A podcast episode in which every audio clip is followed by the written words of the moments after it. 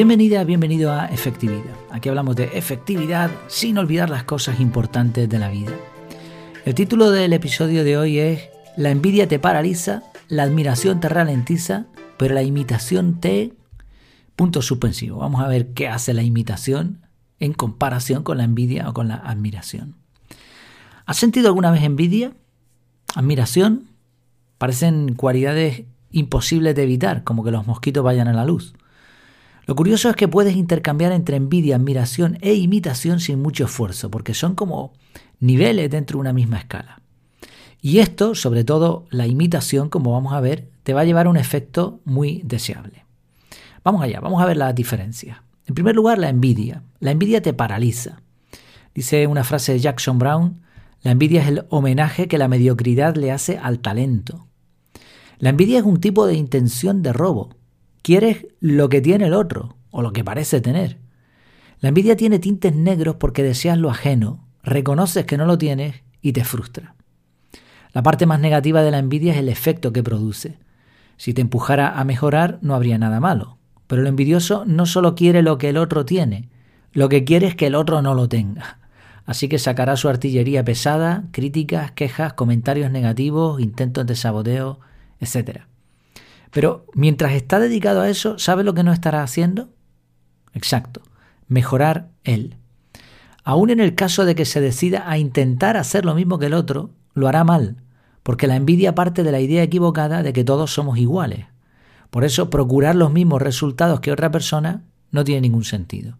Porque no, no somos todos iguales, ni muchísimo menos. La envidia paraliza el progreso. Así que vamos a pasar al nivel adulto. Vamos con la admiración. La admiración ralentiza. Dice una frase de Blaise Pascal, la, eh, perdón, eh, la frase dice, siempre admiramos lo que realmente no entendemos. Se ha dicho que la admiración es una forma digna de sentirse inferior.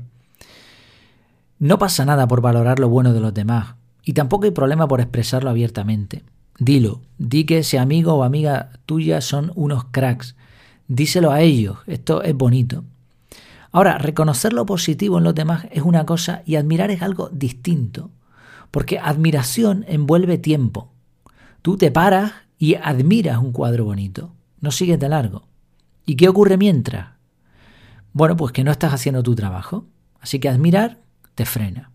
No, no es tan negativo, ¿eh? la admiración está bien y parte incluso de un sentimiento de gratitud muchas veces. Pero también hay que decir que la admiración te puede llevar a la decepción. Esto ocurre con personas con una vida pública y otra privada. Si admiras el papel que hizo en una película o cuando canta en un concierto, cuidado, porque eso solo te dice que sabe interpretar o que sabe cantar. Puede ser una bella persona o puede ser un desastre en su vida privada. Además, con frecuencia, llegar a ciertos niveles de fama requiere sacrificios en lo personal. Así que si llegamos a admirar a la persona y no a la obra, podemos llevarnos un buen chasco. La admiración también es un arma de doble filo porque te puede hacer la zancadilla para que acabes en el charco de la envidia. O te puede llevar volando hacia la tercera opción, la imitación. Es una decisión tuya. Pero es muy fácil pasar de la admiración a la envidia. Así que cuidado con admirar demasiado. Por cierto, si la envidia te paraliza y la admiración te ralentiza, ¿qué hace la imitación? Pues vamos con la rima. La imitación te moviliza. Hay una frase de Haruki Murakami que dice, la originalidad no es sino una imitación hecha con juicio. Efectivamente, imitar te obliga a actuar, y este es el punto. Desde que nacemos, imitamos todo lo que vemos alrededor. Y sinceramente no, no se entiende por qué dejamos de hacerlo. Claro, no hablo de imitar nivel mimo. hay que ser un poco más inteligentes, como decía esa frase, una imitación hecha con juicio. Podemos fijarnos en cómo alguien llegó a tener buenos resultados. Hay que imitar la técnica, el proceso, no a la persona, no los resultados. La pregunta clave es, ¿qué puedo imitar de esta persona para que me vaya mejor? Aquí no hay envidia, no hay ganas de fastidiar. Tampoco es una admiración desmedida que te frena.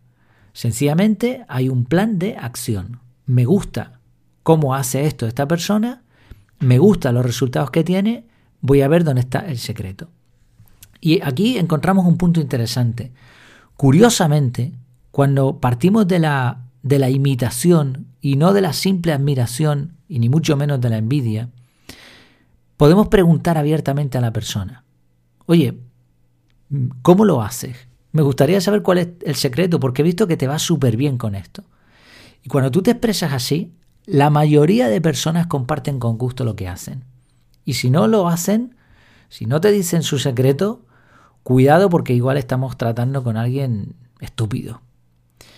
Bueno, y si es famoso y no tiene su teléfono, igual tienes algún libro.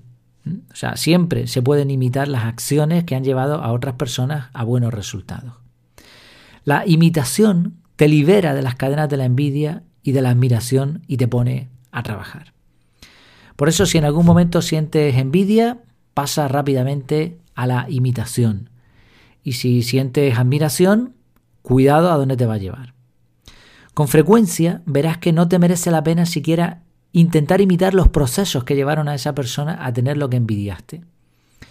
¿Por qué? Porque, como decíamos, esto es una capacidad y la capacidad no siempre se tiene que aplicar.